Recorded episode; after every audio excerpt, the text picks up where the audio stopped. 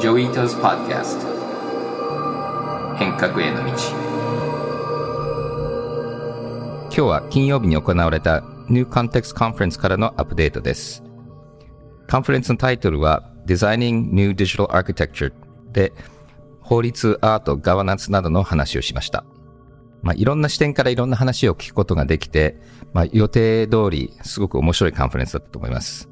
その中からいくつかとても面白いパネルディスカッションを今日お届けします。まずは渋谷区長谷部さんとスプートニコさんと NFT アーティストの People Pleaser とのクリエイティブアーキテクチャについてのディスカッションです。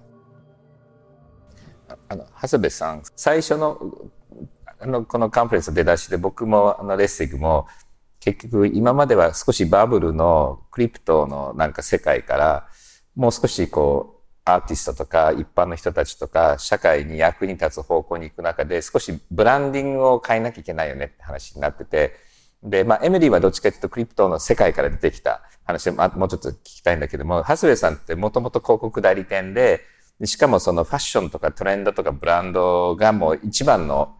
あの資産の渋谷の今区長になっててあのなんだろうね、あの、結局文化とかそのノリって、もちろん過去から未来にこう連続してきてるんですと思うんだけども、なんか今の Web3 のブランディングをやり直さなきゃいけないというレッスン問いかけがあったんですけど、なんか今どんな感じで、どういうふうにするともっとこう社会に受け入れられて、でも渋谷もそうだけども、とんがってないとでも面白くないよねと、こうつるんつるんになんか環境問題平和だけじゃダメだと思うんだけど、なんか広告代理店と区長の帽子でなんか意見あります？そうですねやっぱりこうみんなが集まる大きなこう旗を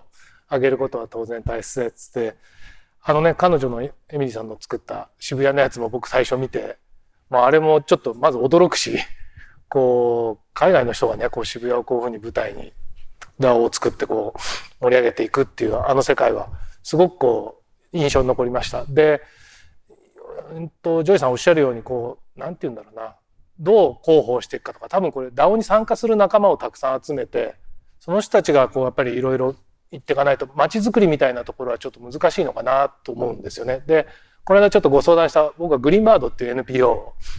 もう20年前に立ち上げて20年近くなるかな立ち上げていてでまあああいったなんか NPO の運営みたいなものをちょっと僕今 DAO 化でやってみて自分自身がもうちょいよく分かった方がいいなと思ってるんですけどそれをちょっと踏まえてからなんか渋谷の街づくりただ街づくりって言ってもなんかほわっとしちゃうんで今ある課題で例えば、うん、前から思ってるのは落書きがすごく多くてですね、まあ、それを今地道に消してるんですけどもなんかアーティストたちと一緒になんかこの問題を解決して例えば壁を合法的にもっと作る書いていい壁を増やしてそこで NFT とかでうまくこうエコシステムができないかなとかなんか街が今まで何もやそういうことにチャレンジしてないのでそういったなんかこうちょっと面白いことができそうななんていうのかな要素はこの街にあるんじゃないかなっていうふうに思ってますね。それそういうふうにその渋谷区がちゃんとそういう行政とまあ DAO を絡めて面白いプロジェクトやることで変わることたくさんあるなと思っていてなんか私がすごい悲しいなって思う時があの DAO とか Web3、NFT って本質的な技術を知っていると、あの、こういうことが可能なのかって、と特にそれってそのアーティストをエンパワーするとか、行政をエンパワーする、いろんな可能性があるっていうのはわかるのに、そういう変なブランディングに惑わされて騙されてしまうと、ああ、なんだかそれってなんか怪しいお金儲けみたいなものなの？みたいなイメージを持ってしまう。人が、私も、その芸大でつい一昨日 NFT の授業を始めたばっかりなんですよ。1年生たちにやったんだけど、ちょっとやっぱ聞いて回ると、若い学生とかアーティストの間で、えなんか NFT やってんの？みたいな、なんか、えどうしたの？みたいな感じの空気が、やっぱりちょっとこう、あの、あるアーティストもいるみたいで、で、それって本当もったいないな、あの、技術でありプラットフォームだから、ちゃんと理解すると、できることたくさんエンパワーされることいっぱいあるから、まあ、全員が全員そうじゃないですけど、まだそういうふうに考える、ちょっと、社に、社に構えるっていうんですか、日本語でみたいな人いたりするから。だからまあ、授業でちゃんとやることで、でしっかり彼らに表現の可能性を広げてもらうことで、いろんなその、でも日本にはそういうユースケースが生まれるポテンシャルあるなと思うんですよね。うんまあ、その場合やっぱり渋谷っていう名前は今でもそれなりにブランド力あると思うので、まあ、例えば渋谷 DAO みたいのを始めるってまあ、ちょっと僕も響きだけでまず最初林さんに言われた時もいい響きだなって思っちゃったんですが でも広告屋としてはやっぱそういうの大事でで今まだそういった街づくりでやってるとこはないのでねなるべく早くそういうのを立ち上げてただいろんな実験段階だと思うんですよね。そのうまくいくこともあれば例えば町会の運営とか本来的には DAO 的なんですよね。各この地域に住んでる人がそのエリアのことを考える。ただ登場人物もたくさんいるんで子供からお年寄りまで。そういう人たちがまだその技術を使いこなせてなかったり仕組みが分かんないとうまく回らないのかなとは思うんですけども。でもさっき言った、まあ、落書きみたいな課題だったりとかあと本当にこうこういうことを癖でやってほしいみたいなところで僕らはそこに税金で予算をつけて実現化していくわけですけどもその集まった人たちがま自発的に自分たちのスキルを使って例えばこんなことをやりたいっていうのを言ってくれれば僕ら許可出すだけでよくて議会も予算とかいうよりよりはそのプロジェクトを判断するみたいななんかそういうふうになってくるのも面白いのかなとかですね本当に頭の中で今いろいろ考えててそれをちょっと今ね本当に相談中のやつを早く実装していきたいです。楽しみです。Emily, I, I, you mentioned a little bit about why you called your project Shibuya, but I think I'd be interested to know what is it about Shibuya that first made you care about it? I mean, I, and it feels like you're, you're taking the crypto stories and memes, but you're you've leaned into the Japanese look and into Shibuya. So I'm curious, like, what is it about Shibuya? What would make Shibuya actually a place that you would kind of what you came to visit, but like to build with and work with? And it feels like Hasebe sounds like your rabbit. You caught the rabbit. What do you do now, right? What do you tell Shibuya about how you would like エミリーさん、プロジェクト、なぜ渋谷って呼んだか少し説明がありましたけれども、なぜ渋谷なんでしょうか、なぜ渋谷に関心を持たれたのか、でこのクリプトのストーリー、を使ってそしてその日本的な物語を作っている。そして渋谷という名前を使っている。なぜ、えーまあ、実際渋谷に来られているわけですけれども、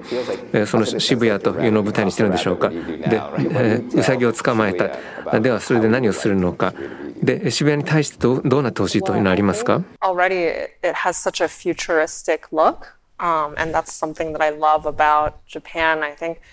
uh, or Tokyo specifically. Um, and, you know, when you think about really busy places on Earth, there's really only a few in the world, one of them being Times Square of New York, and something that's as iconic as Shibuya. すでにもうこの未来的なイメージがあると思うんですよね。 で、まあ、日本全体についてそれが言えるんですけれどもで特に東京についてそれが言えると思うんです。で地球上で本当に人がたくさんいるところ賑やかなところっていうといくつか思いつくんですよねニューヨークのタイムズスクエアそれから日本の渋谷ですね。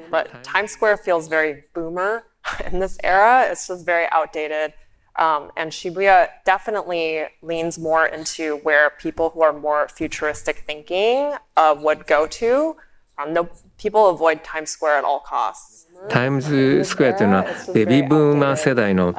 ょっと古い感じがするんですね。渋谷の方がやはりその未来志向の人たちが集まる場所というイメージがあります。まあタイムスクエアはできるだけ行きたくないという人が多いんですがみんな渋谷に行きたいと言います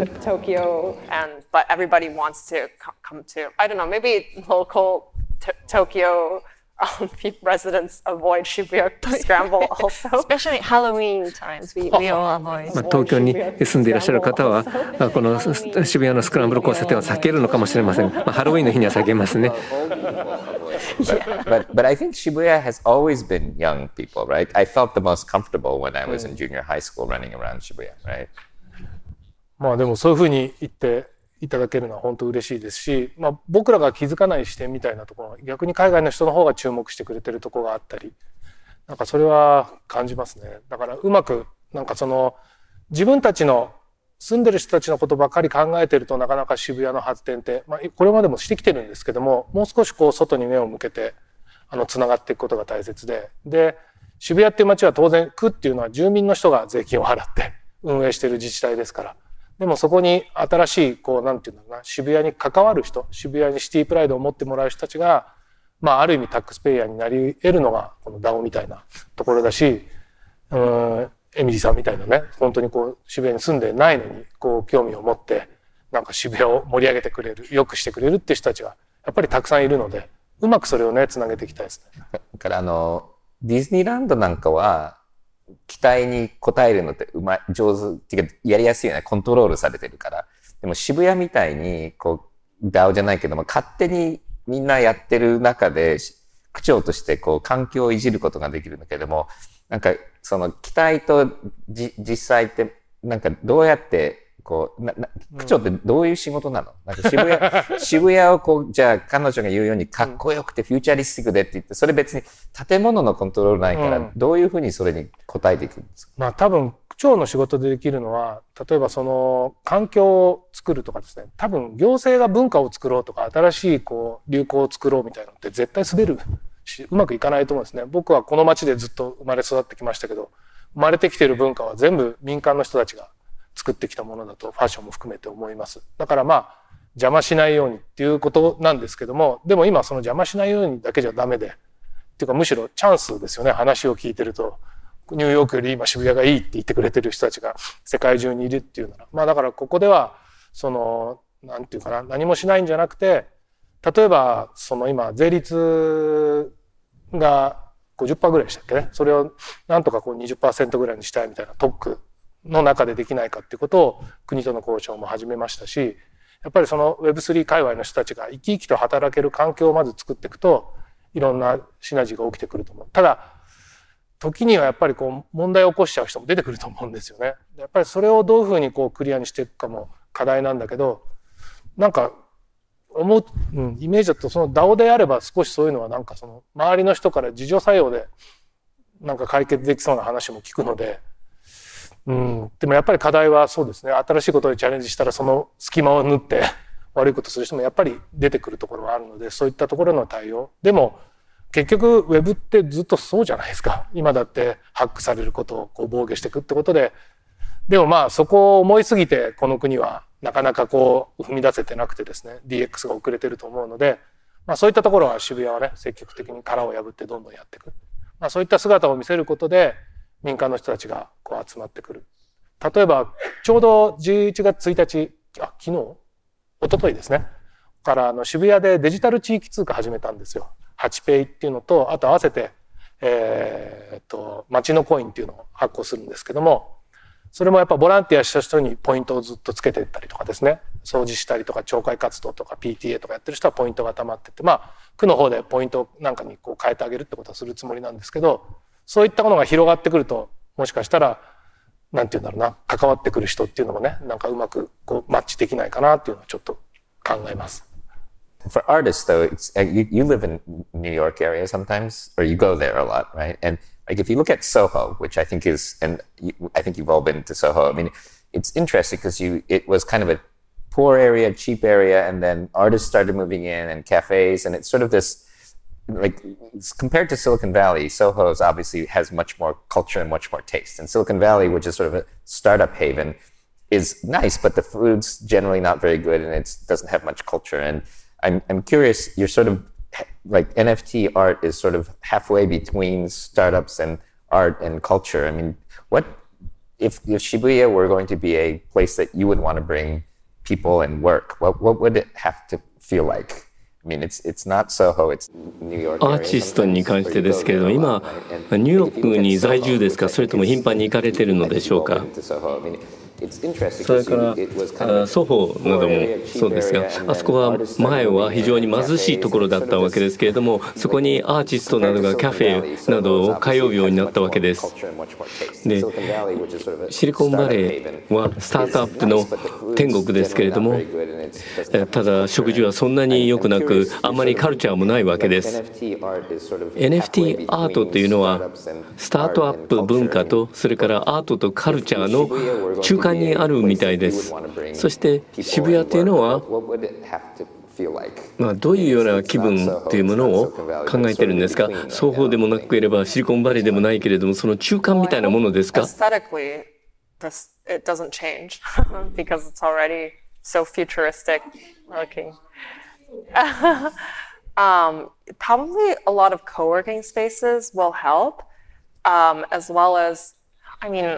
Um, Nowadays, people working in Web3 and crypto, they don't really live anywhere. This concept of being a nomad is more and more popular. And so um, to assume, for example, that people are living in Soho is, I think, um, naive. Um, it would be more like they choose to work there out of convenience because other people also happen to be in New York at the same time, and it's just easier to co-work. And so, you know, this idea of co- creating a co-working space, for example, you know, with let's say the issuance of a token or um, you know being more active in the city, you can earn more tokens, and then a certain amount of tokens can give you access to a co-working space in Shibuya. I think would be highly valuable and will be the type of thing that will attract exactly this type of demographic of people.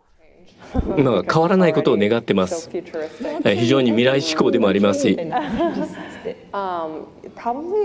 おそらく、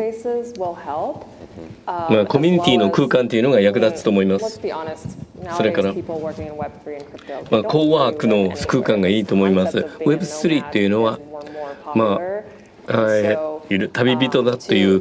コンセプトが人気があります。そして人々が双方で、えー、住んでると思うのはちょっと内部です。あ利便上そこで仕事をしてるっていうことがあるわけです。でニューヨークにたまたま多くの人たちがいるのでコーワークというものができるわけですけれども、えー、コーワークの空間というものを作ることができるわけです。トークンの発行とかあるいはある都市に集めればもっとトークンを得ることができるそしてトークンを得ることによってより質の高い渋谷の空間というものをアクセスすることができるというのが非常に人々のためになるもの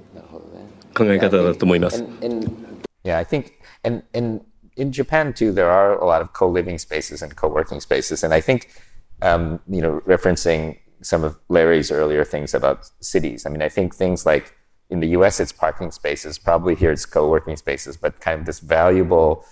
commodity that somehow you do things to earn and become part of the, the community. But but but should the city do it? Is it a company? Is it a DAO? Like who sh- who do you think would be the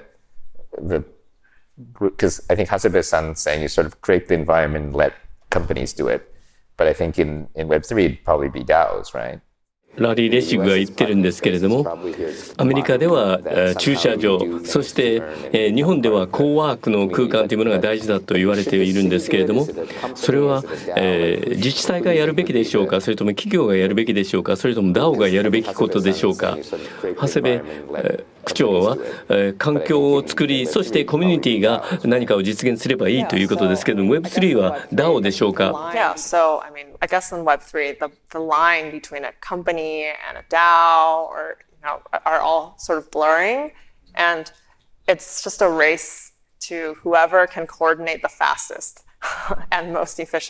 ？Web3 で DAO と企業と協会というのは曖昧になってきております。そのため、えー、最も早くコーディネーションができるものが勝つということでしょうか？でもすごい、あの、ビザとかね、あの、結構コロナで日本がやっとオープンして、で、周りの Web3 とか NFT 界隈の人たちが、すごくなんか東京に憧れを募らせてて、東京に移住してるか、東京にお店を開いたか、例えばなんか、コーヒーショップ開きましたとか、アーティストが3ヶ月こっちに住みます。すごい増えてる感じがあって、でもやっぱり日本って外国人がなんか銀行口座開いたりとか、携帯の契約したりとか、ビザ取ったりすごい難しいから。そうですね。まさにそれはね、今ちょうど特区で、国の方でももう審議が始まり始めたんで。素晴らしい。はい、うまくいけば来年度の頭ぐらいにはと僕は願ってるんですけど、そのビザの発行だったり、えー、あとは、その、変なところもいろいろありますね。そのなんか学歴とか含めてなんかそういったパーソナリティをすごくこう優先するんだけど、Web3 界隈でね、こう高卒で、こう、まあ元ホワイトハッカー、ハッカーだったけど、こうグッと変わってゲーム会社立ち上げてとか、投資家になってた人もいたりとか、もう本当にいろんなキャラクターがいるので、今のこの日本のなんか基準みたいなものやっぱりちょっと合ってないなっていうふうに思うので、まあそれをこの間内閣府のとこでもあのプレゼンというかですね、発言してきて、まあ審議会の方でも今乗ってるので、これは多分行くんじゃないかなというふうに思ってます。ただね、税率の方がなんか難しそうですね。まあ、この後、河野さんのメッセージと平井さんも来るので、頑張って渋谷特区ダウを応援してもらえばいいです。Mm. I mean, do you think that's true from the outside? What um, Sputnik is saying that a lot of Americans and non-Japanese want to come to 東京と渋谷と work. スプニッコさんが言ってるように多くのアメリカ人や外国籍の人たちが渋谷に来て仕事したいと言ってるんですけど本当ですか？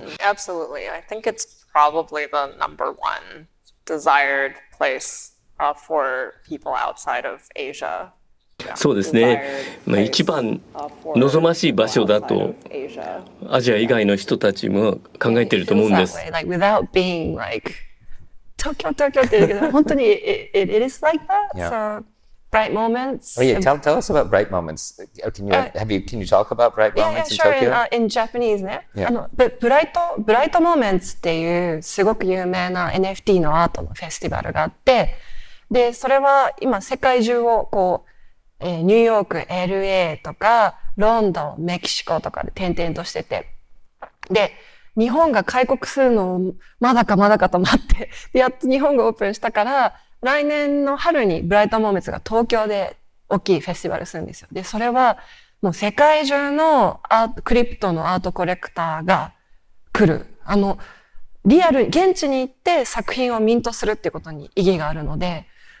かなり大きい、とその東京にすごいみんな来るから、ブライトモーメンツに合わせていろんなイベントとかした方がいいんじゃないかなってぐらい、すごく重要なイベントがあるし。会場決まってるの？会場今決めてる最中だからちょっと。渋谷頑張って。そうですよね。ちょっとよ呼びますよ、まだ。そういうとこは相談なんか、お寺とか神社とかがいいとか言ってて、なんか古いビルディングがいいとか言ってたけど、でもそれかなんか、それか超近未来かどっちかがいいとか言ってて。いやでも今ちょうど会場決め明治神宮と原宿じゃないそれ。いいですね。そう、東京って感じますあでも、それはありがたいですけどね。ただ、はい、ここで頑張っとかないとその先がないってことですよね。ある意味ね。ここですかされちゃったら、がっかりがっかりってなっちゃったら。そうですよね。でも、いやでも、あの、すごい好き、やっぱり好きな人多いですけどね。うん、でもそうなってくると多分渋谷区っていう自治体としては、その、もう少し外国人の割合が増えるはずですよね。その住む人も。それはいいことだと僕は思ってるんですけど、そうすると例えば学校とか子供たちのことも考えてあげなきゃいけなくて、本当はインターナショナルスクールみたいなものが一個公立であるべきかなとも思うんですけども。確かに渋谷は。でも、ブリティッシュスクールとかですかね。そうですね。基本的には私立なんですよね。うん、でもなんか、ただ意外に私立の方がやっぱ人気あるからな 日本の場合って公立でインターナショナルスクール作ろうと思ってできるんですけども日本の教材を英語で教えるっていうかですねその日本の教育をしなきゃいけないんですよね。道徳の教科書とか。まあ、道徳とかも入るんだ その日本の教育課程をしっかりやらなきゃいけないからそうするとちょっと違いますよねその来る人たちが望んでいるものとは。でもそういうところまで気を使ってやっぱりこう来た人たちがこの渋谷の人たちともともといる人たちとこう混じり合いながらねまた新しい価値文化を作ってもらうためにはやっぱりそういう受け入れる体制っていうのも作るってことはやっぱり環境を整えるってことにもなるのかなっていうふうには考えてます。Do you have any community members in Japan or in Shibuya? Um, for, for Shibuya? どうでしょうか？今、コミュニティメンバーっていうのは渋谷とか日本にいますか、um, We actually have a um, a, ch- a ch- Japanese channel in our Discord, um, and I think it's of, of the international channels probably the most active one. And uh, when so when White Rabbit was playing at the Shibuya Scramble on the different screens, we had a, a sort of a event or a competition or hunt, I guess, where we encouraged people to go who are in, and this was during COVID, so the Japan was not open um, anybody who went to the crossing to get a video of the um, you know White Rabbit trailer uh, and post it on Twitter would get a reward. And we received a lot of submissions. So there's actually a lot of people in Tokyo who are participating, which we were absolutely thrilled about.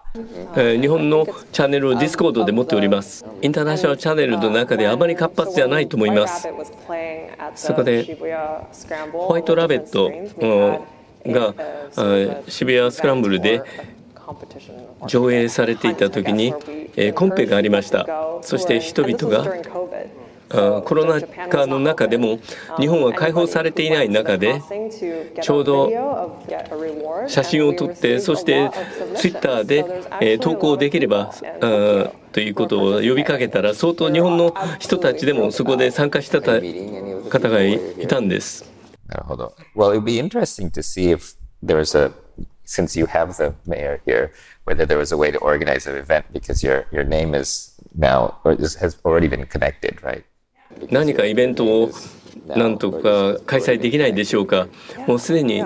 お名前はもうそのつながりがあるわけですから。Yeah, I don't think I'm popular enough yet to hold some kind of event in Tokyo. There'd be three people in attendance, but maybe if we had the mayor there, there'll be more. そうですね。そういうイベントを東京で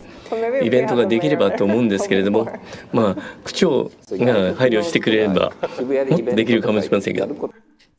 外国の人が渋谷でイベントとかやることってあるんですけど、結構でも意外に難しいよね。なんか、あの、日本で外国からいきなりイベントやりに来るとか、なんかそういう窓口とかってあるんですか、渋谷区って。そうですね。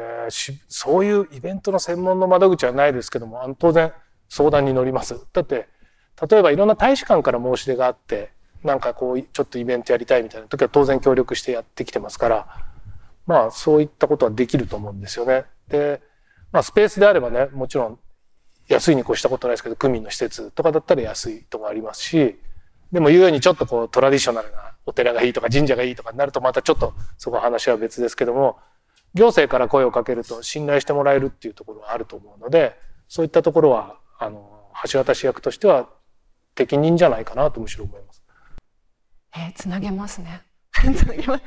まだ絶賛探してるみたいなんです、場所を。あとは、例えばですけど、今渋谷開発して工事してますけども、出来上がっててまだ入れない場所とかあったりするじゃないですか。例えば、そういうとこはちょっとグッときますよね。グッとくるんじゃないかな、多分そういう、ちょっとブレードランナーみたいな。広告代理店営業モードに。わかりやすいよね。すごい古いものか近未来かどっちかかなって話してますけどね。うんあの、で、あの、結構、だから DAO って難しいのは、今回あの、空き家 DAO っていうのがあって、で、これはあの、空き家を探してみんなで来て、で、エコビレッジみたいなの作ろうっていう、あの、あの、メデッサっていう、あの、デザイナーがやってる DAO なんだけども、彼は日本に来るとか言って連絡あって、で、ビザが欲しいし、いろんな市町村ってどうのこうのって話だけど、でも、法人ないんだよね。DAO だから。で、でも結構、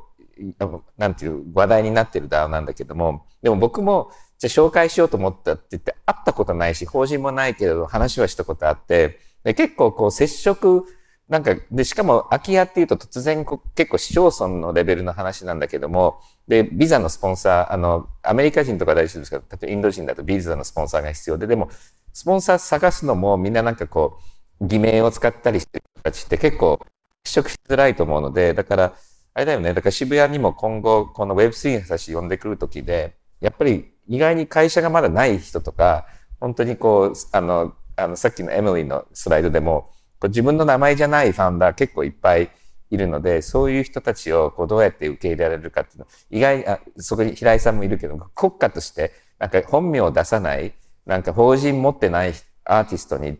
ビザを渡すっていうのは意外に難しそうだよね。そうですね。それは難しいと思うな、さすがに。うんうんまあね、表現名としてやってもらうにはいいですけどね、そこのやっぱそこはちゃんと本名で。ペンネームみたいな感じで。うん、あでもあのムーンショット会議に私スプツニコとして出させてもらってるからその前例はそれが前例がある、政府の委員会にスプツニコで出てる。ただだビザはまあちょっと難しいだと、ね、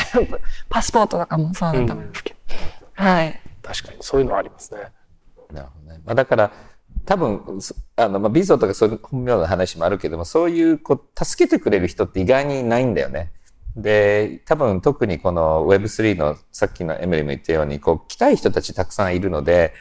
ただそういうところ、そういう人たちとこう、出会うのも難しい。結構僕、シンガポールなんかだと、あの、コンシェルジっていう肩書き持った、あの、あの、移民局の人がいて、で、僕もなんかシンガポール行こうかなと思った時に、東京のホテルに来て、なんか一生懸命こう、営業して、する人が日本にいるんだよね。シンガポールに。で、この間スイスに行ってもやっぱり、あの、なんか、オフィス作ろうって話考えてた時にも、やっぱり市の人は、お客さんって呼んでくれるんだよね。だからやっぱりすごく積極的に営業してて、で、まあ、あの渋谷っていうのブランドがあるから、ほっといても来る人はいると思うんだけども、もう少しなんかこう、クリプトのイベントに行くとか なんかもう少しなんか営業してもいいんじゃないかなと思う、うん、そうですよね。なんかやっぱ行政の人、ちょっとそのサービス精神に欠けてるっていうか、うんうんうん、言われたことだけをきっちりやるとこがあって、やっぱりちょっとのそのサービス精神っていうのは、がね、やっぱりこう、儲けにつながるから民間の人はそこを非常に頑張るわけですけど、まあ、行政にはちょっと欠けてますよね。ただ渋谷区役所少しずつ変わってきてるとは思うので、まあ、そこはちょっと期待してほしいなと思うんですけど、今そうだ、一個ちょっと面白いネタを思いついちゃっていいですか？いい話。エミリーさんなんか喜びそうなんですけど、実は、あの、スクランブル交差点あるじゃないですか。うん、あそこの下って空間があるんですよ。あ、下に、うん、そうなの？開発でいろいろ地下作ったり、地下鉄の駅作ったりとか、どんどんやっていく間に、なぜかあそこの下だけ空間があって、で、そこをなんか僕はうまく使えないかなと思って考えたんですけども、やっぱり今のままだと最初はね、なんかクラブスペースだったり、なんかこう、なんて言うんだろうな。昔のいいキャバレーみたいな、なんか大人が夜楽しめる場所が渋谷少なかったので、なんかそういったものができて、いいなぁなんてことを思ってたんですけども、それ椎名林檎さんとかもそんなこと言ってて、すごく面白いと思って。だけど、今あそこに例えば消防法とかがあってそういうスペース作ろうと思ったら別の出口を作って何かしなきゃいけないやっぱりお金がかかってくるんですよだけどずっとこのまま行くと大きなビルのなんか資材置き場じゃないけど、なんか冷却装置置いたり、なんかわかんないです。ビルのそういうのを置いていくようになっちゃうんです。それだともったいないなと思ってて、みんなが世界中の人が知ってる、あのスクランブル交差点の下に。天高はね、ここまでないんですけども、あるんですよ。丸々空間が。だから、例えばそういうことを大義にして、その世界中と繋がって、そこ、どう使ってか僕今全然アイディアないですけども、でもそれこそなんか DAO じゃないけれども、みんなからいろんなアイディア出して、あのクラウドファンディングだとお金だけアイデアがあってお金になっちゃうんだけど、うんうん、この Web3 の世界だとアイデアから集まってそこに人とお金も集まってくる可能性があるからなんかそれを逆輸入的に行政が考えるんじゃなくてなんかそう渋谷をどっちかとあそこ住んでる人いないので渋谷を愛してる人たち全員で考えるっていうのはちょっと面白いかもななんてでもなんかそのプロジェクト結構オープンになんかアイディアを出してなんかやる、そのプロセスをなんかね、すごくあのぽい、ぽいですよね。うん、うん。なんかロンドンに住んでた時に、ロンドンブリッジの、それこそなんかその空間ちょっと廃墟みたいな空間を、それが確かブリティッシュカウンシルが 2, 2年間限定で、すごいあの面白いパフォーマンスとイベントが毎週毎週あって、で、彼、そのチームがその後ニューヨークに行って、あの、Sleep No More っていう有名な劇団、あの、あの、でももともと行政がすごい彼らを、あの、プッシュしてたんですよね。それを思い出しました。なんかそういうスペースをちゃんと。あでも、そういう行政でありたいなってちょっと渋谷は思います。ねはい。Emily, you've got to pitch him on something before he gives it away. Sounds like a fantastic space, you know. it's really symbolic. 他の人に渡す前に何か売り込んだ方がいいんじゃないですか？素晴らしい空間だと思いますね。本当にシンボリックなもんですよね。長谷部さんが今日多分初めて渋谷のスクランブル交差点の下に実は空間があってそこでもしかしたらイベントができるっていう話をあのオープンにしましたので今後これを注目して僕らもなんかそこでできたらいいなっていう感じがしました。次はニュースのセクションです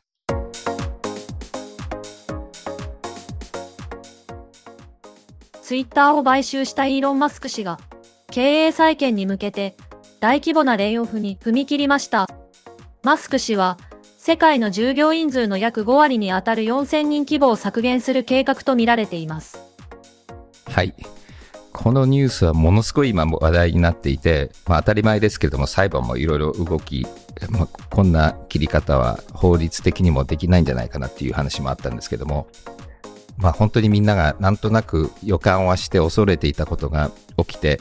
そしてやっぱり自分の周りで知ってる人たちがバンバンなんか突然切られるのってみんなやっぱりショッキングだったのでかなりあのある意味で悲しみも今なんか表現されてると思います。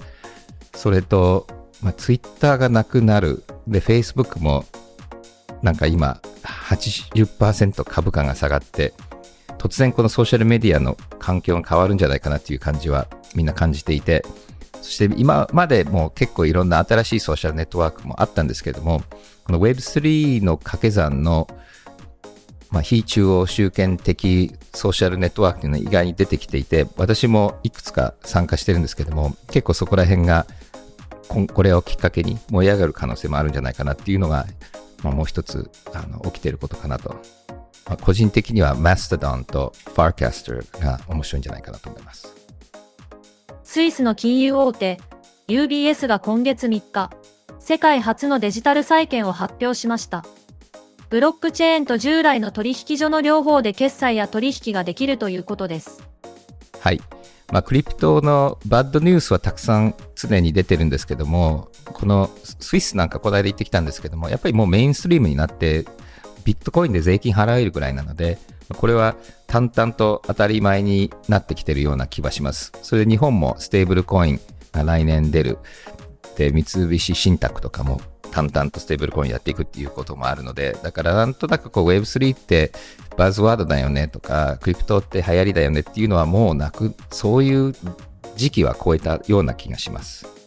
インスタグラムに NFT のミントや売買機能を搭載することが明らかになりました。メタ社は2024年まで NFT の売買に関する手数料を請求しない方針を明らかにしています。はい。これは先週あったアップルのニュースとこう照らし合わせるとすごく面白くて、アップルは NFT の手数料を取ると。で、NFT 業界にはすごく今アップルは嫌われて、で、アップルが Facebook にとっての一番の多分敵で、まあ、ある意味もう Facebook を締め殺してるわけですよね。広告をターゲティングができないとか、どんどんメタバースに入ってきて、まあ、いろんな方面でアップルにやられてるので、まあ、メタが持ってるインスタグラムが、まあ、アップルが多分一番弱いところ、この NFT を手数料なしでできるっていうのは、まあ、いい、あの、なんか仕返しパンチなような気がします。次はお便りのセクションです。最初のお便りは、ヨタラオさんからです。先月から日本の一部エリアでスターリンクのサービスが開始されました。料金は決して安くはないですが、これによって今まで光回線が繋がらなかった山間部や離島からでも快適にインターネットが使えるようになり、環境にとらわれない働き方への可能性が広がると思われます。個人的に、スターリンクの衛星コンステレーションの仕組みは、ブロックチェーンの分散システムと似ていると感じるのですが、ジョイさんはどうお考えですか？また、スターリンクに限らず、これからの宇宙産業と Web3 はどう関わっていくと思われますか？はい。まあ、スターリンクは、イメージはブロックチェーンみたいに非中央集権型かもしれないですけども、イーロン・マスクの会社が全部持ってるっていうので、物理的にちょっと分散してるけれども、ガバナンスは全く分散してないので、多分スターリンクはそういう例じゃないんだけれども、ただ、今回の NCC にも出たあの宇宙のガバナンスっていうのは、いろんなこれから発展があると思いますので、もう少し非中央集権型に宇宙をやるっていう可能性はなくはないんですけども、ただ結局宇宙に行ける大企業っていうのは、まあ中央集権っぽいので、ほっとくとならないんじゃないかなっていう気がします。次のお便りは、怠け者さんからです。千葉工業大学では、学位をソウルバウンドトークンとして発行ということなのですが、この場合、ウォレットの秘密鍵紛失などでアクセスできない状況の場合、このトークンはどのようになるのですか？ハッキングなどされた場合、悪用されることはないのでしょうか？はい。今回の千葉工業大学の学歴証明書に関しては、Verifiable Credentials というプロトコルを使っていて、そして大学のサーバーの方にどの学習歴証明書がまだ有効かどうかっていうリストを持っているので、だからハックされて盗まれたら、それを取り消しをすることはできます。で、再発行はもう一回全部作らなきゃいけないので、まあそれは大学がやってくれるように設定すればできると思うんですけども、だから大学側がどれが有効かっていうのをコントロールしてるっていうところで、まあこういうハッキングを防止できるんじゃないかなと思います。最後は家紋のコーナーです。質問はエミリー・ヤンのアーティストネーム、People Pleaser をちゃんとスペルしてください。はい、今日はここまでです。また来週。